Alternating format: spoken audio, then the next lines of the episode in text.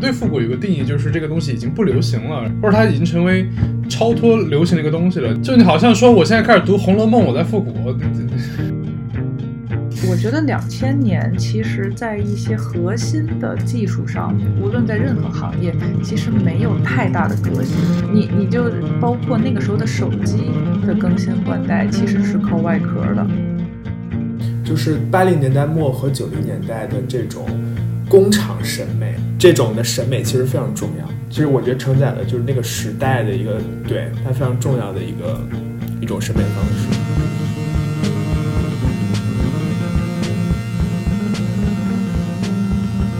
大家好，欢迎收听日间散步，我是梁不歇，我是 Jackie，我是子睿。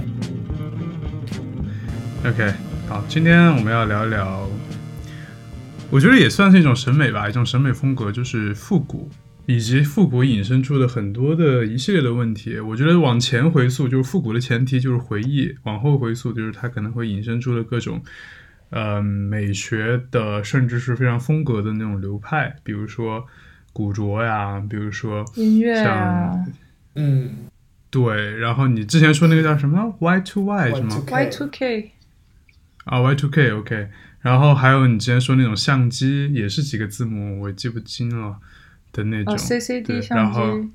对对对对对，然后还有什么？比如说，我还特别想聊的就是梦盒、怪盒这些东西。嗯。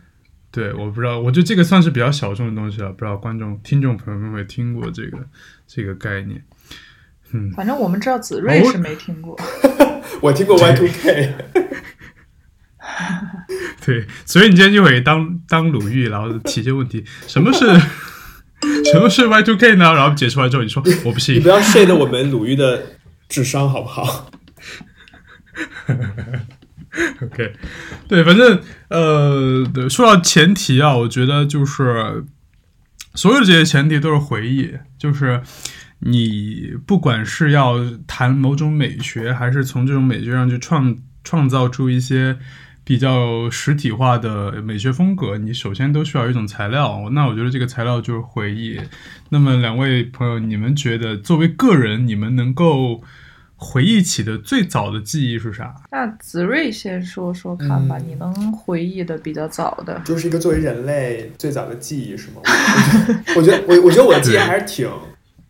挺晚的吧？我觉得我最早最早能记住，大概就是自己五六岁时候的生日，就过生日。然后我记得当时那个蛋糕，就因为现在有很多蛋糕嘛，什么冰激凌蛋糕，然后什么什么黑森林什么，当时就是那种纯白色奶油，然后奶油然后对，然后挤着那个应该是红色的字，然后写着什么生日快乐什么的，然后然后周周对，然后周围一那那可能是那个老老年人的哈，然后周围是一堆。花儿就粉色的那种，就奶奶油挤的那个花儿，我觉得这个是我我自己就是能想到的比较早的记忆。啊，那是几岁的时候？嗯。这个其实他说的那个奶油蛋糕，红色的字加上粉花，对，就是很中式梦盒。咱们是有在扣主题的哈，对，没有乱说。有有有有有，肯定能扣到你这个一会儿我们会提到的东西。太典型了，我们甚至去年还复刻了一个蛋这样的蛋糕。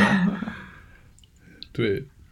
然后我最早的记忆是真的非常早，就是你们你们家我不知道是不是全国都一样，就有一有一种。居住模式叫筒子楼，我也不太清楚为什么叫筒子楼。嗯，对，就是大概就是那种，而且我们当时那个楼还叫什么独生子女楼，就是专门给独生子女家庭的一个类似福利房的那种感觉，就工厂里面呃设置的那种。然后我记得特别清楚，就是当时。我觉得人特别妙，就是可能对一些具体的事情，他的那个记忆不是很深刻，他可能就忘了。但是我我是对那个空间的记忆特别的，呃，深刻。就是而且是可能就是我一两岁、两三岁的时候，就是我出生以后住的第一套房子。嗯哼。进门之后，左边进门之后就是门有一个走廊，然后走廊的呃右边。有一个凹进去的地方，然后我爸妈在里面放了一个小床，这就是我的小卧室。然后再往里走的左边是饭厅，然后我还能记得那个我们家最早的一套那个桌子，就餐餐桌椅，它是那种木头，然后贴皮，然后外面有一层漆，然后那个漆是黑色，但是里面有一些紫色的亮的粉。我到现在还能记到记着那个那个画面，就那种东西。然后桌子上摆了一套那个杯子，然后那个杯子，我不知道你们小时候有没有印象，就是那种款式，一个黑色的直筒的呃杯子，然后有一个把手，然后那个圆柱体那个呃上面有一些。非常规整的红色的条纹，像钢琴键一样在上面。我一直记得那个杯子的那个款式，我甚至还之前前两个月还试着在淘宝上面去找那个款式，但没有找着。我不知道是我关键词没搜对还是怎样。反正我脑海中的记忆就是这种非常画面的、非常空间的这种、这种、这种记忆。但具体的事儿我都想不起来有一些什么事儿了。但就是那个空间，我记得可清楚了，和那些物件。嗯，我的话。可能是有地域或者是一点点年年龄的差，因为咱们几个还是有一点年龄差的嘛。然后像我小时又是，应该说咱们小时是中国发展特别澎湃的那个时候，所以我会有一部分的记忆跟八零后比较像，有一部分记忆跟九零后比较像。然后呃。比如说小的时候，我印象当中，当中每家每户都会有一个呃热水壶，保温壶，就是你烧完的热水放在里边，然后你每次要喝水时候是摁那个顶部，它会嗯流出水来，那个东西。我们家哪有没有这么高级的东西？我对这个的印象是，因为我小时候是那种工厂，就是四川四川山里面有以前的那种。化工厂是藏在山沟里面的，就故意放在那种比较隐蔽的地方的。然后那个工厂就像一个像一个小城市一样，就是宿舍和医院啊，甚至有招待所，甚至还有舞厅，还有迪厅。然后迪厅这个就应该很时代记忆了，很复古。对，disco，对，还有公园，就是配套真的像一个小城市一样。然后就在那个工厂的旁边有个居住区，然后在整个在一个山沟里面。然后你特别，我觉得这个真的是特别妙的一个环境，就是周围两侧都是那个青山，四川那种长着青森林的那种山，然后旁边有那个河从那个工厂旁边流过去，特别清澈的那种河，然后旁边就是一个工厂，它在一个河谷里面，然后工你往前走就是那种大机器。就那种大的管子，那是一个化工厂。然后你往后走，就是那种你能想象的九十年代的那种呃建筑，然后嗯各种就是你们能够想想到那种就是以前特别流行的那种地砖啊，然后像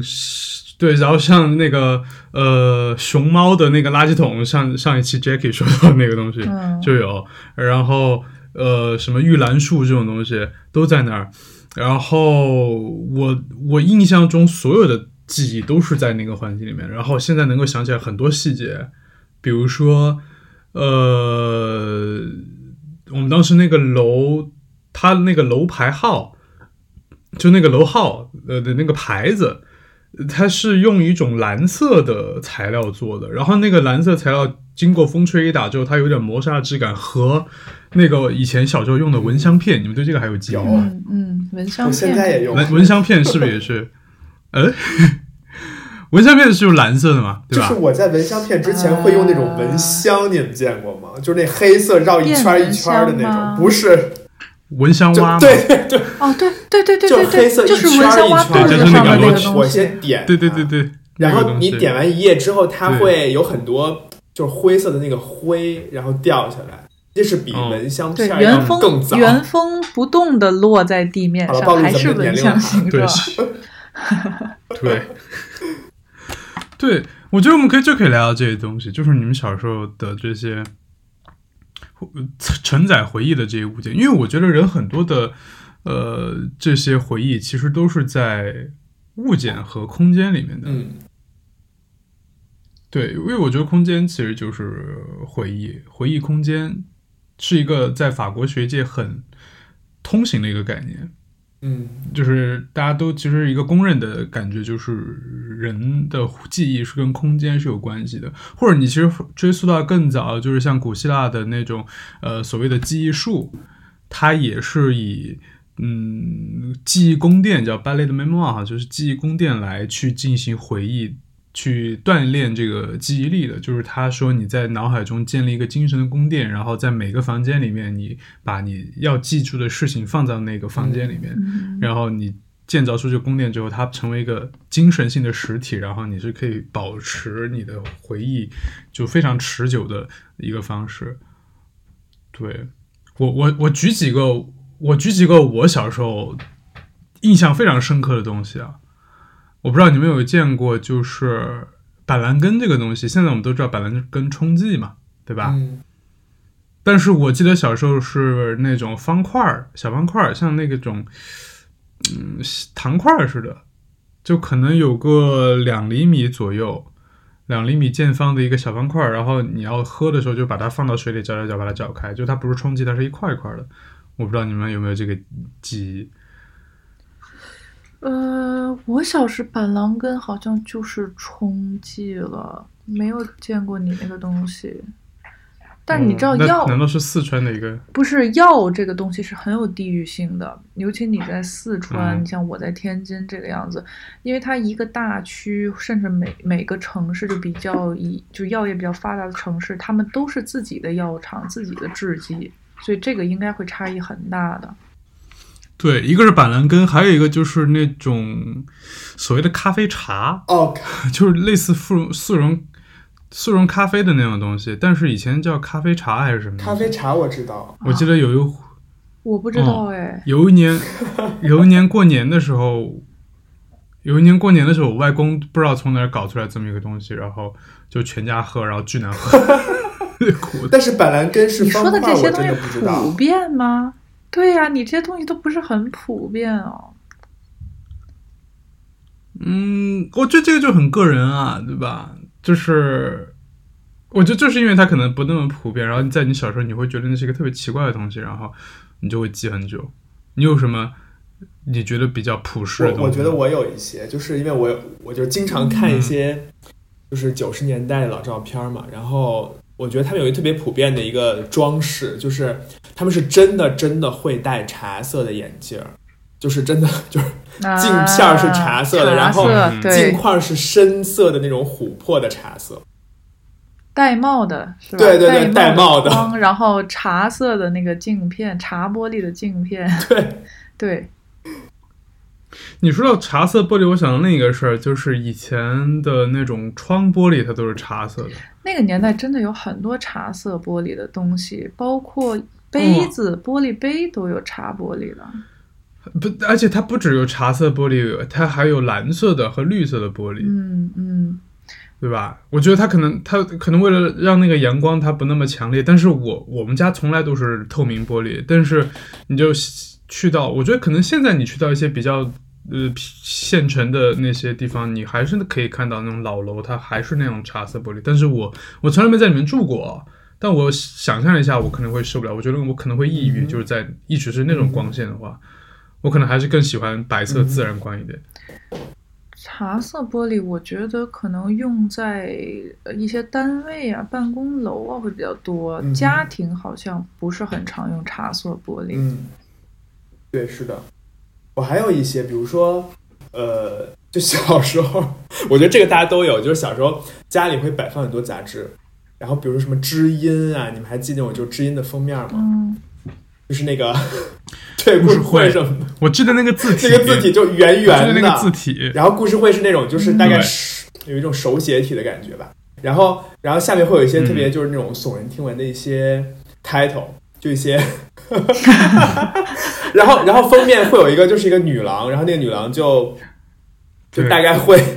就是一个介于它介于杂文和对，然后会有一些很很奇妙的姿势。我觉得这个也是，我觉得大家都天南海北都会有的一个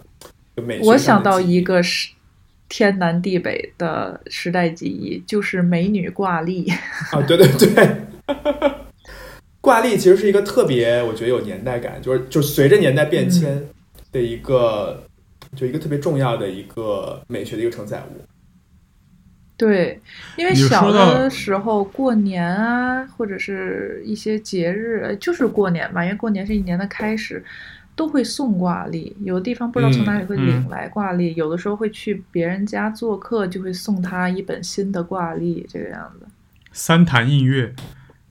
嗯，有风景的，对，有风景版而且，而且而且你又看，就是因为我之前还在网上专门搜过这种就是老挂历，它上面有一些风景还是我觉得可能是最早的一批 PS，它有一些非常魔幻的场景出现，就是可能对，可能在海里面长出了一些荷花，或者是呃。对，或者是那个假山的边上出现了一个亭子，就那种东西，我它是 PS 出来的。然后你说到这种这种这种印刷品，我还想到就是你们有没有印象？就是可能以前那种小饭小饭馆，嗯哼，它会挂那种食物的装饰画，就那种照片儿，哦，而且那种然后而且那种照片它都是一些不是，而且它那种照片上面那些食物都是你在那个时候的国内是吃不到的，就比如说一些面包啊、点心啊，或者是奶酪啊，像就是那种呃火腿啊那种东西，嗯。就是很很很欧洲、很美国那种食物，什么烤呃那种复活节烤鸡啊，嗯什么烤这个烤那个那种东西，然后它摆出的那个一个一整个就是就是 natural mort 的那种静物的那种静物化的那种那种造型的那种东西，我后来还专门因为突然想起来的时候，还专门在那个那个那个图钉那个叫什么？Pinterest 叫什么来着？中国内就是那个那个 A P P 搜图的那个 A P P 上面去专门搜这种就是 vintage 呃 food image 之类的。就有好多，其实都是从国外传进来的，就是各种食物拼在一起，水果啊，然后一些鸡尾酒啊，然后奶酪啊，就摆出一种那种静物的那个样子，就然后不知道流到国内，然后就贴出来，就是你觉得很很好很有意思，就是你在那种小餐厅，你可能吃了一碗馄饨，吃了一个那种抄手，或者什么呃什么油泼面这种东西，然后墙上摆的是红酒和奶酪，特别逗。这个是大概什么年代？九十年代吗？应该是九零年末到零零年吧，因为我觉得我有记忆就是那个年代，而且我觉得我跟你们还不一样，我因为我小时候就是在那种，我甚至就是那也不叫山村，就是山里面的那种工厂长大的，然后我去到所谓的城市环境，就是工厂附近那种小镇。然后我看到可能跟你们小时候看到可能还不一样，所以我觉得我可能能看到一些就是连 Jacky 他都没见过的，就是我说的那种。莲？你不是自己说跟我们有年龄差吗？我不是顺着你说了吗？就是那个呃方块儿的板蓝根，嗯可能我觉得那个是那种四川那种小镇遗留下来的那些东西。但是我觉得其实然后它就是八零年代末和九零年代的这种工厂审美，就尤其是这种国有大型的工厂，可能它一个工厂它有医院，然后有家属楼，然后就有 everything，这种的审美其实非常重要。其实我觉得承载了就是那个时代的一个、对它非常重要的一个一种审美方式。那肯定是。我觉得对应的对应的可能就是北方的那种大院儿嗯嗯，文化，对，对吧？其实大院文化比较特殊啦，我觉得全中国都还是以就是工人文化对以工人文化为主主体的。对，嗯，我觉得大院其实是一个蛮小众的东西，就可能就是在部分地方有吧。对，对我我说它类比就是那种它就是在阶级内部还会再划分的一些特别小的呃阶层，也不能说阶层吧，团体 community 这种东西。我觉得就是布尔迪厄的那个概念，就是区隔这个概念，这个概念特别适用于大院儿和我们小时候那种工厂的那个那种阶层，因为你知道，就是我相信，虽然我不是大院里出生的小孩，但是我相信当时的大院儿里的那种文化和大院外面的，比如说街道的，可能是有一定区隔的。那回到我这边，就是我们工厂这个围墙里面，就是工厂那群工人和工人的小孩儿，工厂外面就真的就是农民甚至山民 的那种。他虽然在同一个地域，但是他等于在这个里面就围出了一块东西，嗯真的就是区隔那个概念。然后变成了一个新的，像我不知道，像寄生在这个原生的这个 community 中间另一个小的 community，然后我觉得它里面又会带出一些很有意思的东西来，因为我那个地方更奇怪，它就像一个活化石一样，为啥？因为呃，我那个地方叫川心店，我不知道你们有没有听过，就是以前汶川地震的时候，零八年汶川地震的时候，那个地方是突然有名，因为它受灾比较严重。然后因为我们家已经搬走了，所以就还好。但是当时在那个时候，虽然已经衰败了，但还是有一些工人在里面的。然后反正我最小的时候，就我出生的那些时候的那些建筑都还在那儿，但是都可能塌了。然后但是又没塌全。所以它那个地方变成了一个地震遗址，你是可以去参观的。现在，所以它现在完完全全的保留在了那个地方。所以我每次回去的时候，我有时候我都会去看一下，因为如按常理说，如果没有经历过地震，它没有变成一个所谓的遗址公园，它现在已经肯定被拆掉了，就是变成什么自然环境保护区，那个地方真的就是山清水秀的那种，可能变开发旅游业了。但是因为发生了地震这件事情。然后它那个整个遗址就保留在那个地方，所以就那种感觉很奇妙，就是你没办法想象你小时候每天就是吃完饭出去跟小朋友玩的那块地方，现在变成了一个旅游景区，被人参观。对，然后你爸妈，因为那个时候我爸妈就在那个厂子里认识的，然后当时还跟我说，就是那个呃河坝旁边有一个亭子。就那种仿古的亭子，那个亭子就是他们第一次约会的地方，现在也变成了一个景区。然后我爸每次那个，呃，每天那个工作的那个地方，就是有一个办公楼，然后我还记得特别清楚，那个办公楼的下边。有一个小的院子，而那个院子特别特别小，它是半封闭的一个地方。然后我是每天下午都会跑到那个地方去玩，很少人知道那块地方有一棵树，然后有一个花坛，我就自己在那玩，像一个我的秘密花园一样。现在那边还在，还在那儿，然后只是所有的那些树都开始就是疯长，就变成那种。就人类文明消失之后，然后整个那个植被就把所有的这个遗迹都覆盖起来那种感觉。就是你你去到那个地方，就是我相信所有去参观人都不会有我的那种体验，就是完全就是说，你想象一下，你小时候生活那个地方现在空无一人，然后所有的植物把你小时候生活那些痕迹全部覆盖掉，但是你又能够辨认出来那些轮廓，那种感觉是特别奇怪的，就像我小时候做梦一样，就是。我不知道为什么，就是我不知道你们有没有这种体验，就是很很多时候你的那些特别特别早的记忆，尤其是那些跟空间和物件有关那种视觉记忆，是通过梦回想起来的。是的，是。哦，对，一个就是我当时说的，因为我一开始是没有那个非常明确的记忆，说我出生以后住的第一套房子它是怎么样的一个结构，但是是我有一次就是大概大学的时候，我就梦到了那个地方，而且是一个。很低的视角，就好像我小时候那个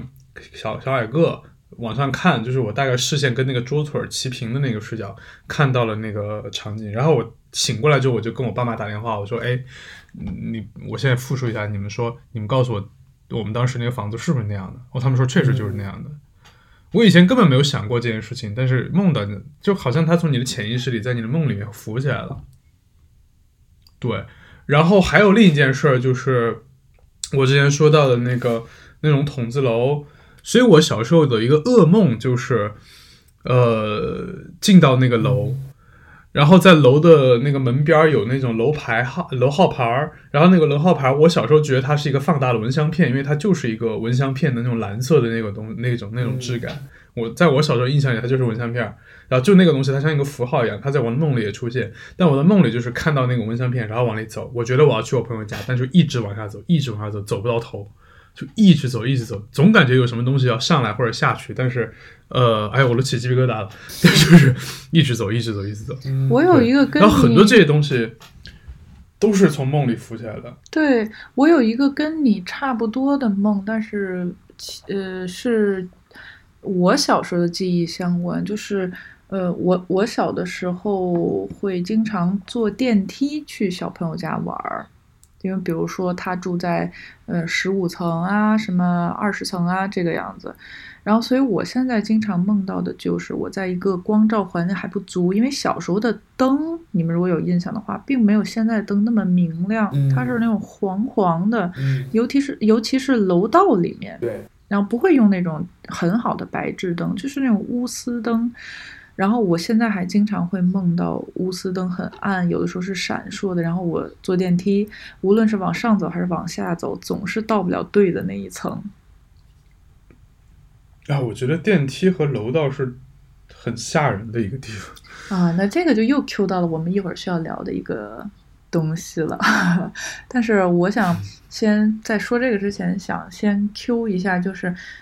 呃，因为你们刚刚才咱们都说了，呃，各自小时候记忆，但是它是有断档的嘛。就是比如说地区性的呀、年代性的呀，然后是因为我觉得那个时候，嗯就是九十年代的时候，信息没有后来有网络，呃或者娱乐行业这么发达之后传播的这么快，所以可能第一波就是现在我们来到九十年代，第一波流行文化，也就是我们现在可能会复古那个文化，它的产生是来源于电视节目和商品。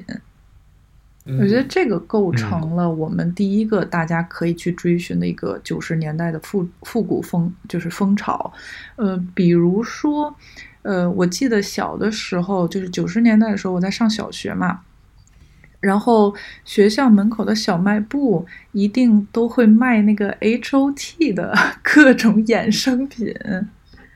H O T 的粘贴 H O T 是什么？H O T 一个韩国组合，你们不知道吗？啊这是？Hot 啊，我真的没听说过。你们不知道 H O T 安七炫，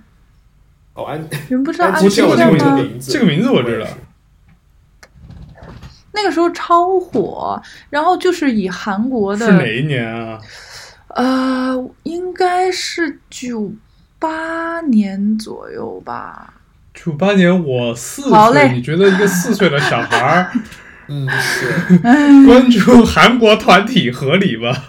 ？OK，就是那当这就是他，不是九八年你也就七八岁吧？你那会儿就开始看男团了？我不看男团，但是你学校门口一定会有卖这个东西的。因为九八年我虽然七八岁，但是周围已经开始有中学生跟小学的大年级的，他们会去用零花钱买一些 HOD 的小挂牌儿啊，可能甚至不太知道 H O T 是谁，但是因为学校附近的小卖部都在卖，然后还有那种卡通形象，那种头有点大，然后底下穿着喇叭裤的那种小娃娃。嗯，然后它会被印成信纸啊、贴纸啊，甚至书皮，你可以买那种包书皮的东西，上面都印，所以大家就会去买。然后这个形象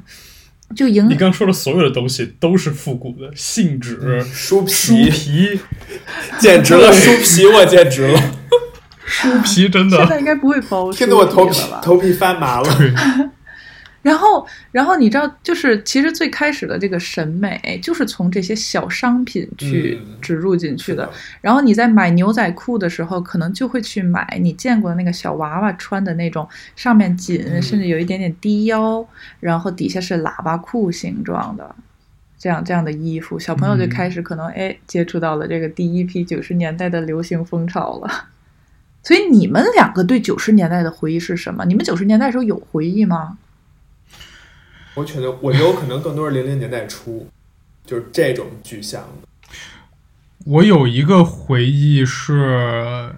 那个春晚的那个标，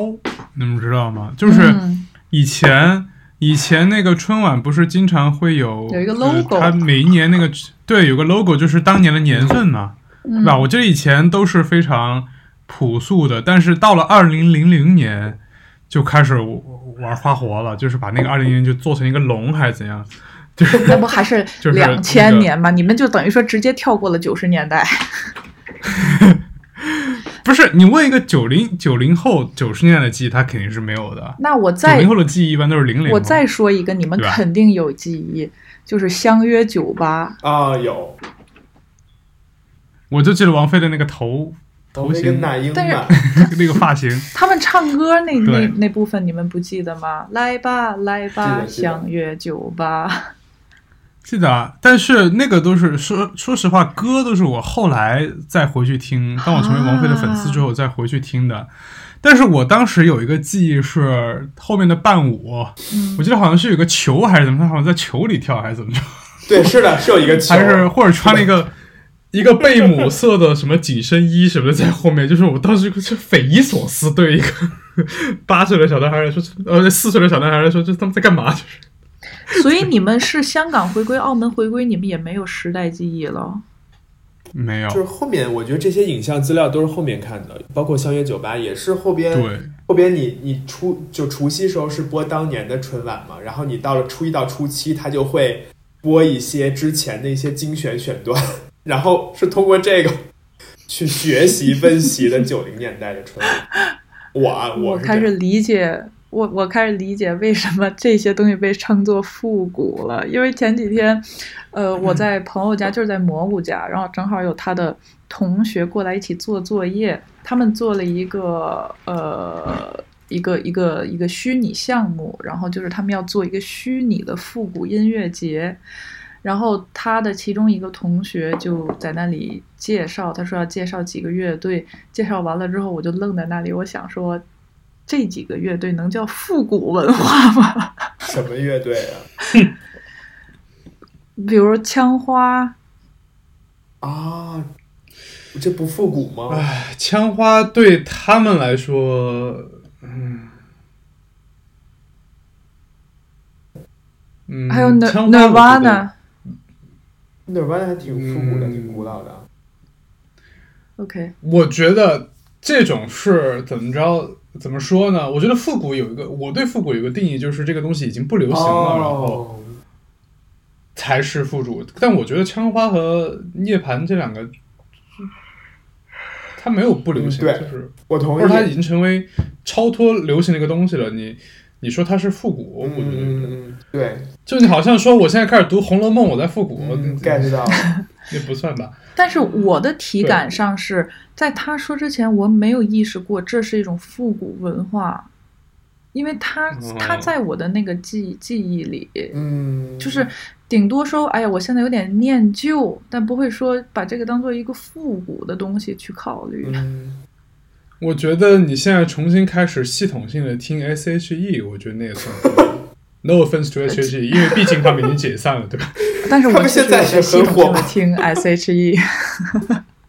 对，但是他们是现在就是分别作为各自的，就是 有了自己的名字。虽然我到现在还没记住他们仨到底分别叫啥，就我只记得 Selina 和 Ella 和 Hebe 还是什么，对吧？但他们具体叫啥我也不记得。我印象中，因为 S.H.E 是我追的第一个星，啊就是 S.H.E 波斯猫，就那个 Superstar。你追 S.H.E 的时候，你听的第一个竟然是波斯猫我，第一个是哇，Superstar，那你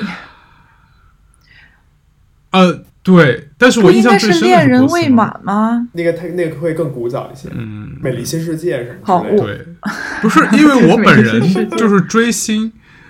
就我本人追星这件事情是非常晚熟的一个事儿，嗯而且我当时追星是怎么着？就是我当时是有意识的说，哦，就大家都有偶像，就在班上所有人都有一个我的偶像是谁谁谁。我觉得那像是一个身份标签一个东西，就是我觉得是早期的审美启蒙，就是去向大家展示哦，我的偶像是谁谁谁，我要在我的本子上贴上他们的贴纸，然后在我本子上抄他们的歌词儿什么的。然后我当时哦，那我也要选一个偶像，因为当时流行的偶像是，呃，蔡依林、林俊杰这些，，我觉得林俊杰还没有，林俊杰可能还要稍微再靠后一些。呃，对，然后当时我就说，哦，那我也要选一个，就是我当时是真的跑进那种 就是小卖部，然后在那些里面，我说找，我想找，哦，这三个姐姐漂亮，然后然后人又多，主要是人多，就是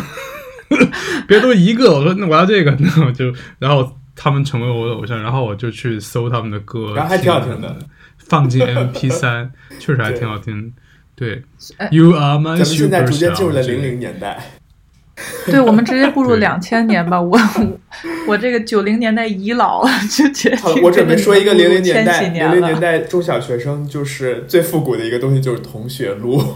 你们有有过吗？哦哦，哦哦，那肯定有有有有我还我还留着呢。是我也留着好几本儿。但你们的同学录上是不是已经开始印 SHE 了？没有 HOT 了？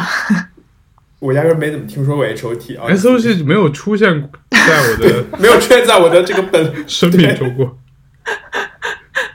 对 OK，所以我当时对此有印象，应该都是东方神起这些了。啊，哦，已经是那一代男团了。OK，对，然后什么浪漫满屋什么的，就韩国，我觉得很蓝色是忘了什么生死恋那是吗？韩剧啊，蓝色生死恋，蓝色生死恋但那是我小学吧，蓝色我们生死恋前前我们前两天过年的时候还在放蓝色这算生死恋的歌？复古吗？相比于 Nirvana 这算复古，这算复古，因为 对，这算复古，啊，因为他们真的已经不流行了。而且这是我觉得这算那种经典服务。嗯，嗯，所以你们对于两嗯。千、就是两千禧年的印象是什么呢？首先，你们千禧 MP3 这个词，嗯，就那个小的那种，就是我说实体 MP3 MP 三，然后同学录，然后呃，同我想想，大大头头贴，对，天呐，对。对，一定有大头贴这种东西。我我嗯我问你们啊，你们知道呃千禧年是世界末日这件事吗？不知道呃，这个有哎听说。没有没听说过这，按理说我们都是幸存者哦，啊应该是你隐隐约约都没隐隐约约都没听说过听说过，因为呃，我印象当中好像有说是九七年还是九九年会有一次世界九末日，八吧，九八年也有可能。还有一个是刚巧我今天听到的，然后它也唤起了我的时代记忆，就是千年虫病毒。哦，你但你说到这个，我印象最深的是熊猫烧香。哦，那是后来的事了。哦，但是千年虫病毒真的是一个非常，就是它其实应该是电脑的 bug 或者是什么吧，就是导致呃电脑在日历是过不了两千年的，好像是类似于这样。嗯，反正我们现在进入千禧年了，嗯。然后哎咱们其实没太说那个就服饰上面的，就是时代的一些老我们从千禧 年说吧，因为我觉得九零年真的还是爸爸妈妈给你们买什么，你们就穿什么，所以对，那是代表的是八七零后的审美，七零后六零后的审美，那是他们的年代，所以我们直接说千禧年哈。千禧年你们记得就是就是我们刚才所说的 Y two K 嘛，Y two K 年代你们印象当中的服饰，我觉得你可以先介绍一下 Y two K，因为我自己都不太确定什么是 Y two K。Y two K 就是 Year two thousand，哦哦哦，这么直白。就是现最近流行的两千年左右的一些一些时尚趋势吧，是这个意思吗？对，现在真的是蛮嗯流行两千年的那些东西了。对于我觉得那段时间是，我觉得不只是国内，甚至是全世界都是最怎么说呢，最野的一段时间，比八零年代还野。那是因为我觉得你80对九年代的零年代没有印象。其实我觉得九九零年代更野是吗？也不是也那个时候是有很多时尚风向标的，包括你像你现在的那个穿着，很多是很九零年代的。我吗？对，比如说你，比如说 Mer，嗯。La Mer，我觉得工装那种东西吗？呃，工装，然后但是它又偏自然，然后不会有那种很硬挺的嗯。版型，也不是很包身，然后夏天嗯。的时候会穿的比较轻薄，然后它是紧身跟宽松相结合的那种风格，对于我的，但是又不是很极致，不是像两千年你真的下面就是很宽或很短，嗯然后上面是很紧，呃，你你说到夏天这个，我有一个印象，因为我妈经常给我讲一个故事，就是她年轻，也就是我小时候，也就是九零年那段时间，她特别想要那种，呃，怎么说？我忘了那个材料叫什么，可能当时一个音译，就大概什么晴纶之类的东西，我忘了的确良，的一种，的呃，也不是，我觉得的确良好像更早一点吧，对八零年代，对吧？对，的确两就是那种印花的，那种印花的很轻薄的那种那种画线，但是上面有一些红红点儿，红色的波点儿。他说他年轻时候一直想要一条那样的裤子，但是一直没有钱买，然后那个就是特别的清凉，特别的呃嗯，那种那种感觉。对，因为我印象当中，九十年代的，虽然那个时候我是小朋友啊，但是可能也会看到大人，包括小朋友的穿着也会有影响。就是大家其实到了夏天都会穿的很舒适，然后嗯即使是很时尚的人，他也是一件嗯、呃舒适的开衫。然后可能是你说的晴纶的面料，或者是还有一些丝的那种感觉，然后底下是一条呃比较宽松的裤子啊，然后一个就是那阵儿无论男女都穿丝袜，就是真的男士啊丝袜的侧面会有那种小菱形的形状，对对对对对，是的，夏天穿的，嗯对小菱形的有两到三个，哦哦哦然后是哦，深蓝色的对对那种丝袜。你这么一说，嗯，对对对对对，嗯，我从小就觉得那玩意儿看着特别恶心。那个确实是不是很好，不是很好看但是所以为什么我？所以，所以为什么我说就是凉拖鞋现在穿的都会让我觉得有点九十年代？就是我觉得我没穿丝袜啊，就啊，好好好，给你证明你没有穿丝袜，但是就是你整体的那个风格会相比现在流行的 Y2K 或者之前很流行的八十年代比起来，你其实更九十年代，所以我很很很惊奇，你们会说九十年代其实没有这么。也就虽然不能用野来说，但是九十年代其实是很明确、很 chic 的一个年代，就是那个时候的港风啊、日本啊，包括欧美的什么茱莉亚·罗伯茨啊什么的那个年代。呃对你这么说，我有，因为你知道为啥吗？因为就是因为真实，当我们真实的在经历九零年、九十年代的时候，我们真的对时尚没有任何的概念，就是你说的，爸妈给你买啥就穿啥。嗯所以是不知道的。但是你一说就港风啊，或者朱莉亚·罗伯茨，我脑海中立刻出现那种宽松的白衬衫，嗯。然后扎在裤子里面，对对对，巩俐在戛纳对海滩上的对对那一套，对对对，那个太经那种典，太感觉。美了。对然后王祖贤、对，舒淇，那会儿港星好像台和台湾明星都好像都是那种，嗯。就是呃，哎，你说白了，艺术女郎嘛，对吧？嗯，对吧？嗯，好吧，那我们现在继续回到两千年吧。两千年，那两千年，我觉得就真的就是一种，因为我我我我现在对两千年有一个回忆，就是那种翻盖手机，嗯索尼爱立信还是嗯嗯嗯，还有那个摩托罗拉，我记得，因为当时我有一个非我又是一个很具体的场景，就是我当时是在那个广场上，就我们那个小城市有个广场，然后广场最高的建筑上有一个摩托罗拉新款手机的特别大的广告牌儿，嗯，然后上面有一位广告女郎，只有脸，然后画那种特别就是零零年代的那种那种那种有红色眼影，然后的那种那种妆，然后旁边是一个红色的摩托罗拉的翻盖手机，然后当时那种太阳又是特别燥的那种，我不知道，我一直觉得零零年代的太阳是特别干燥的，嗯。我的印象中那种感觉，然后就是那种怀疑，就是那种夏天的午后，整个那个蝉一直在滋哇滋哇的那种叫，然后我就在那个广场上滑旱冰，然后就看到那个又是红色的一个翻盖手机，就整个环境都特别燥，但是你隔着回忆去看它，它又很平静的那种感觉。我想到就是这个，就零零后的，然后，然后我后来我开始开始收集香水的时候，我专门会专门去找零零年代、九零到零零年代出的那些香水，有一瓶就是 Gucci 的，呃，叫 Rush，我不知道你们有有没有印象？我觉得你可能你们可能都见过，就是一个看起来非常不像香水，它就是一块红色的塑料板砖。嗯，我我不知道你们有没有概念，它就是一块一个塑料的，因为想到香水瓶儿，现在它都是那个玻璃的嘛。但是在一九九九年，Gucci 当时的 Gucci 的那个总总监是 Tom Ford，你知道，就那种最嗯。骚的那种东西就出来了。然后他当时做了一个香水，就是 Rush，、嗯。你知道 Rush 什么意思，你就知道它有多骚了。对，它就是一个，它就是一个红色的，红色的一块长方形的一块塑料，嗯。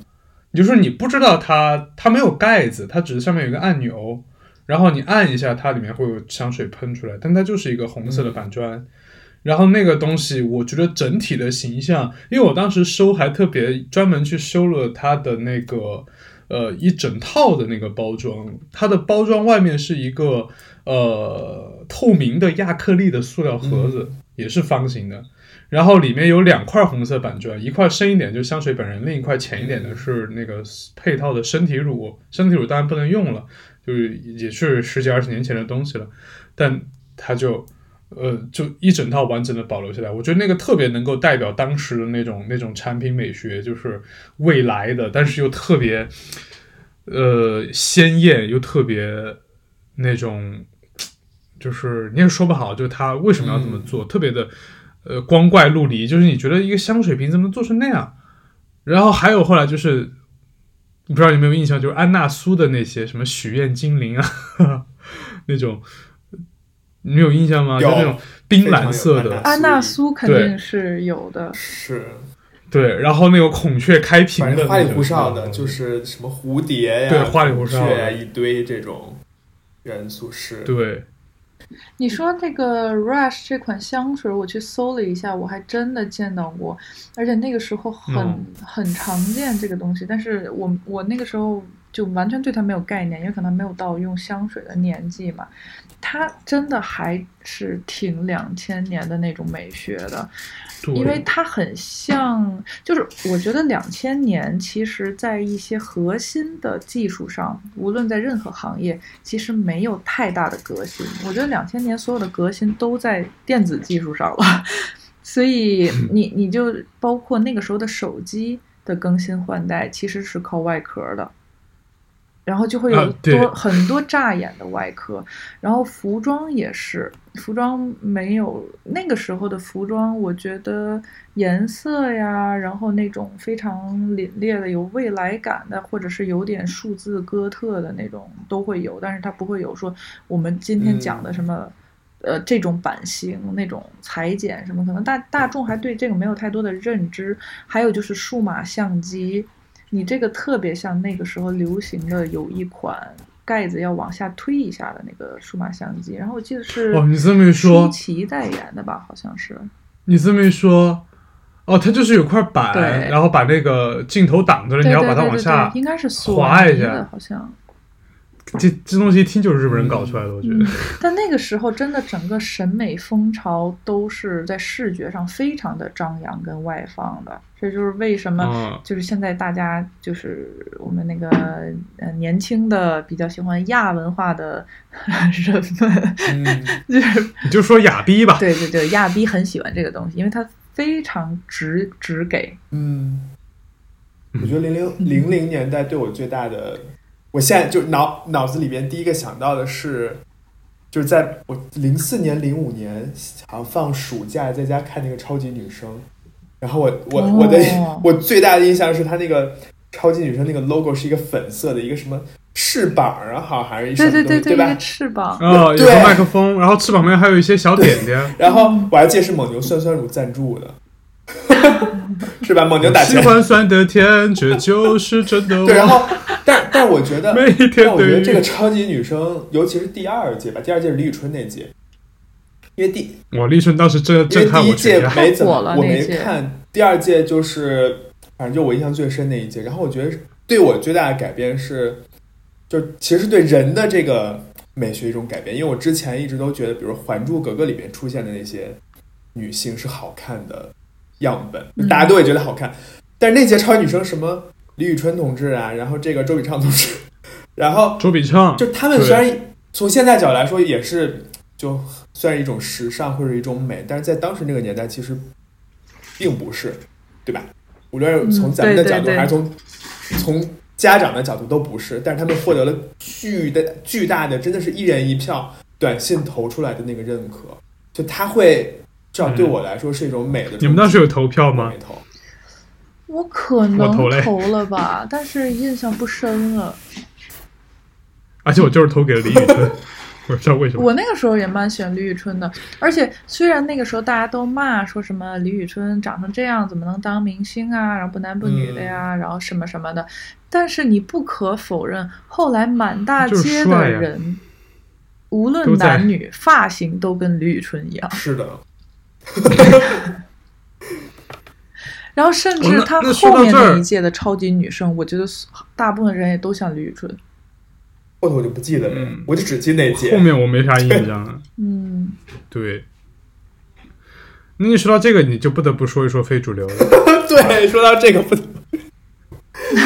我觉得这个其实也是塑造了一代人的审美，至少九零后的审美是或多或少被非主流。什么火星纹，什么那种就嗯特别多头发色儿，然后这些东西就影响。不是不是，朋友们，你们谁现在打开自己的 QQ 空间，里面没有一张自己就是刘海厚的跟板砖似的一张照片呢？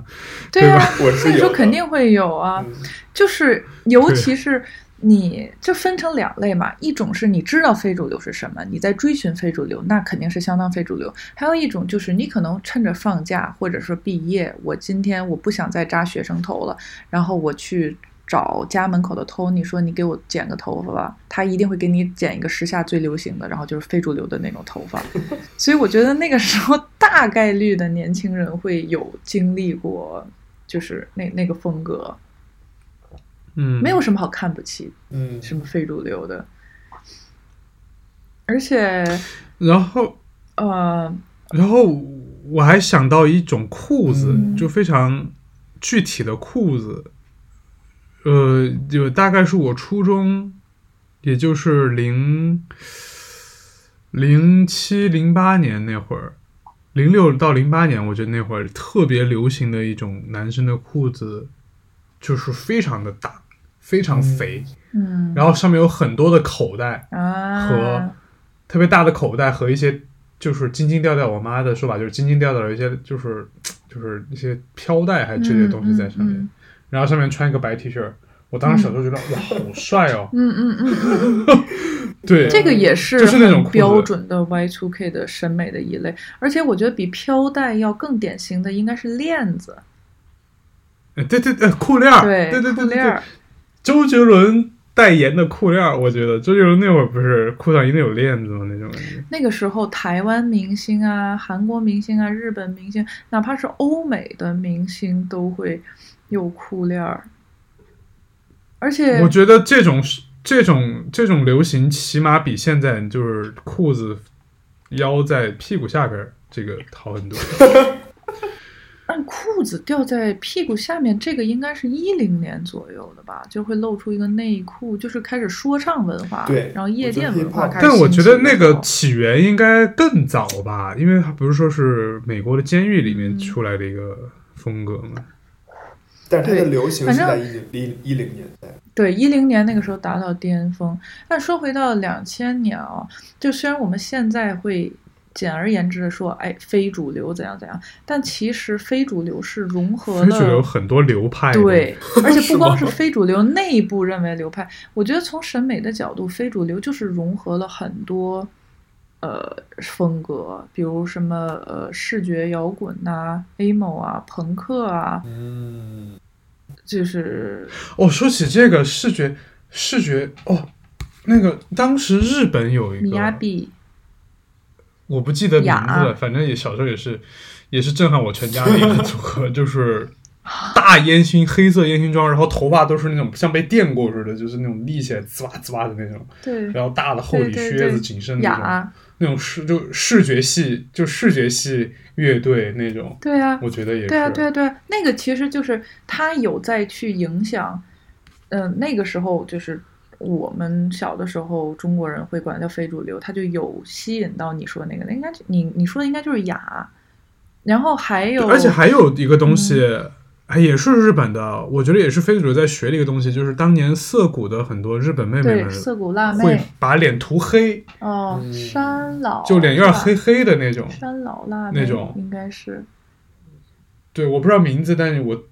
对那个印象非常深刻，就是穿的非常奇怪，可能粉色的头发，然后但啊，是脸对对对，是黑的。就是那种黑皮辣妹，对对对对对，谁知道就是是就是轮回到今天，我们开始流行黑皮体育生。还有那个其实艾薇儿那个时候哦，对对对，很对，艾薇儿，哎，他说那句话叫什么来着？我抽烟烫头，但我是个好女孩。孩。哦，这是艾薇儿说的啊。不是不是，我不知道，当时应该是以讹传讹，传承是艾薇儿说的吧？就像当年，就是就像当年说那个安托瓦奈特，就路易斯的王后说让吃不起面包的人民吃 brioche，啊，吃布里吃蛋糕，欧修。我觉得应该应该都是一样的传讹传出来的。